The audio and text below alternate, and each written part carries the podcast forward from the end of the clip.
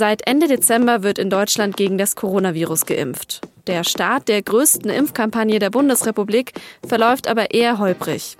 Ob die Kritik an der Regierung berechtigt ist, das habe ich Nico Fried aus dem SZ-Parlamentsbüro in Berlin gefragt. Sie hören auf den Punkt den SZ-Nachrichten-Podcast. Mein Name ist Antonia Franz und ich freue mich, Sie hier nach unserer kurzen Winterpause zu begrüßen.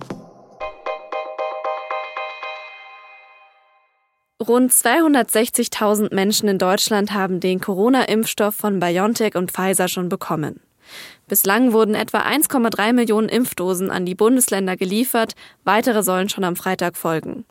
Damit werden zunächst Bewohnerinnen von Alten- und Pflegeheimen, Menschen über 80, Pflegekräfte und besonders gefährdetes Krankenhauspersonal geimpft.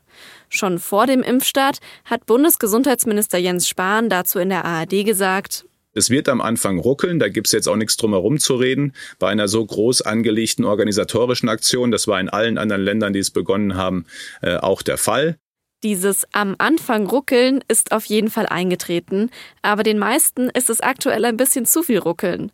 In den letzten Tagen wurde die Kritik am schleppenden Impfstart in Deutschland immer lauter. Die zwei häufigsten Punkte sind dabei kurz gefasst, es soll zu wenig Impfstoff zur Verfügung stehen und die Impfungen sollen schlecht organisiert sein. Welche Schuld die Bundesregierung und die EU trifft und wie berechtigt die Kritik überhaupt ist, darüber habe ich mit Nico Fried gesprochen. Er leitet die SZ-Parlamentsredaktion in Berlin.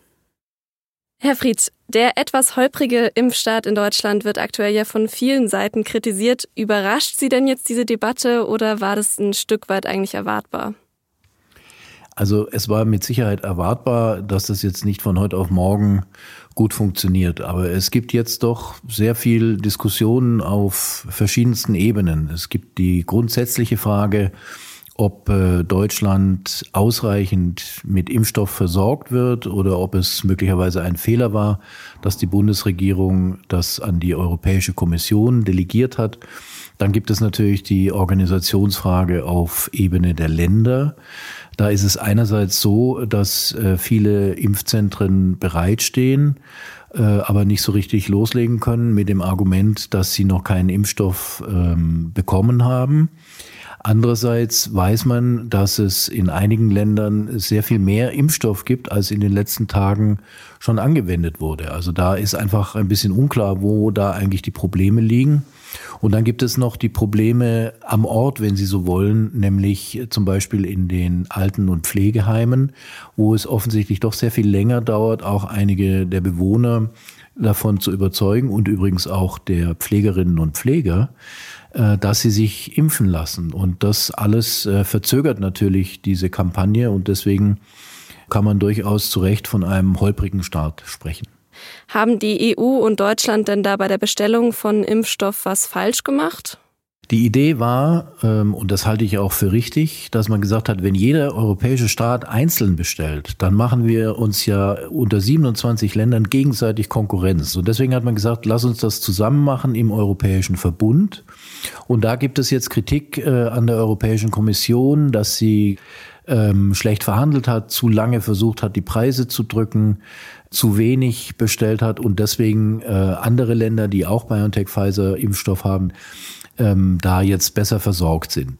Es ist noch nicht endgültig zu klären, äh, was da stimmt und was nicht.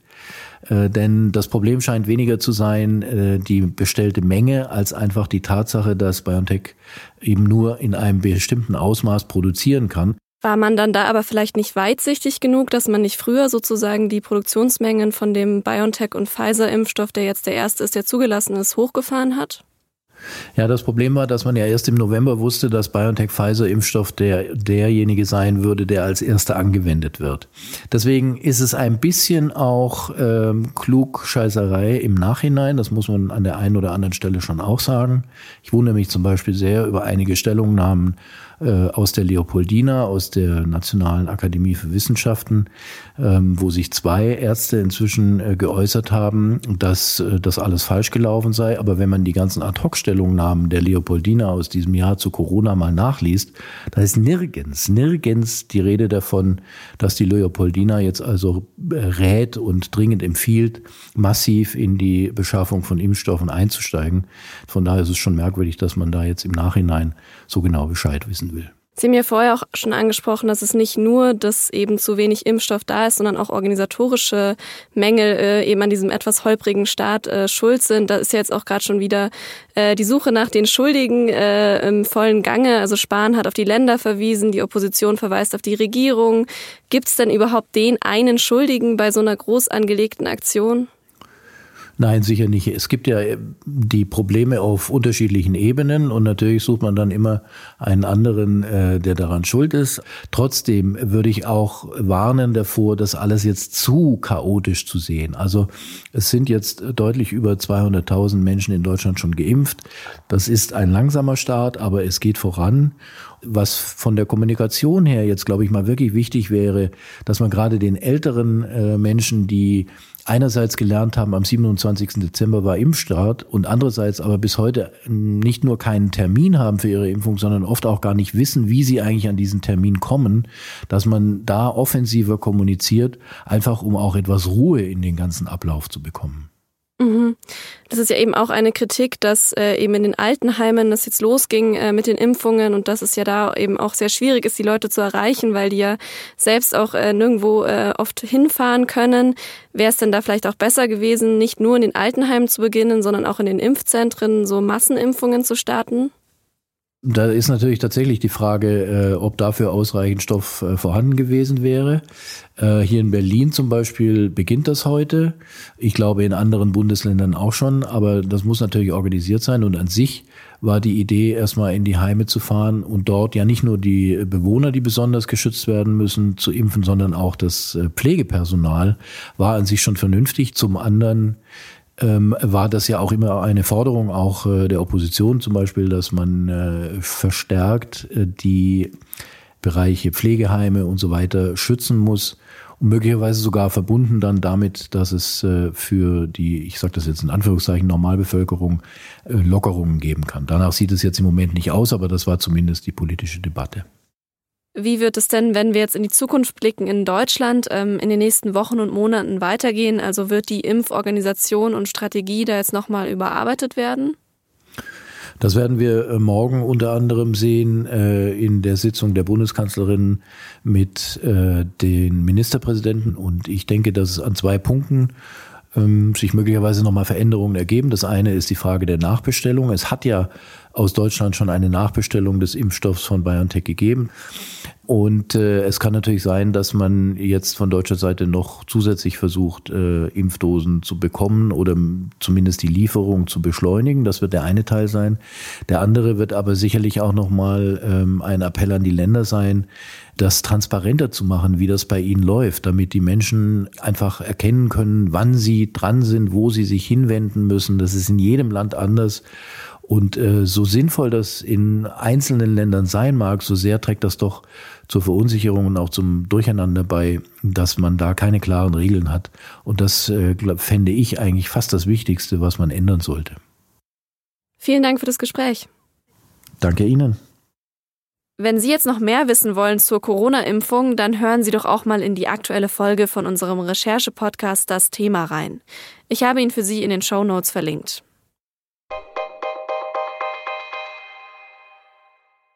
Die Mehrheit der Ministerpräsidentinnen ist dafür, die Corona-Maßnahmen bis Ende Januar zu verlängern, also auch den aktuellen Lockdown. Bis auf zwei Länder sind offenbar alle für Ende Januar, hat die Nachrichtenagentur Reuters unter Berufung auf Verhandlungskreise gemeldet.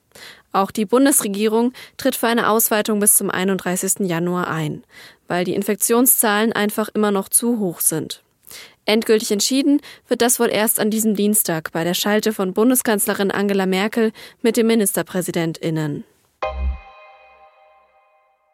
Der Wikileaks-Gründer Julian Assange ist derzeit in einem britischen Gefängnis in Haft. Die USA wollen schon länger erreichen, dass er von dort zu ihnen ausgeliefert wird. Jetzt hat ein Gericht in London aber entschieden, dass das nicht passieren darf. Der psychische Gesundheitszustand von Assange sei nicht mit den Haftbedingungen in den USA zu vereinbaren, so die Richterin. Es sei damit zu rechnen, dass Assange sich in Isolationshaft das Leben nehmen werde. Assange drohen in den USA 175 Jahre Haft.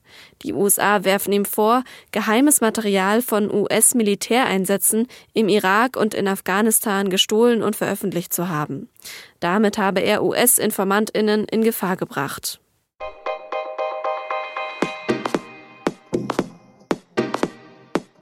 Bei der Vierschanzentournee hat sich am Sonntag in Innsbruck das Gesamtklassement entscheidend verändert. Vor allem für den deutschen Karl Geiger war das dritte von vier Springen ein deutlicher Rückschlag. Aber woran lag das? Darum geht es in der neuen Folge von unserem Podcast und nun zum Sport. Mehr auf sz.de-sportpodcast. Das war auf den Punkt. Redaktionsschluss war 16 Uhr. Danke fürs Zuhören.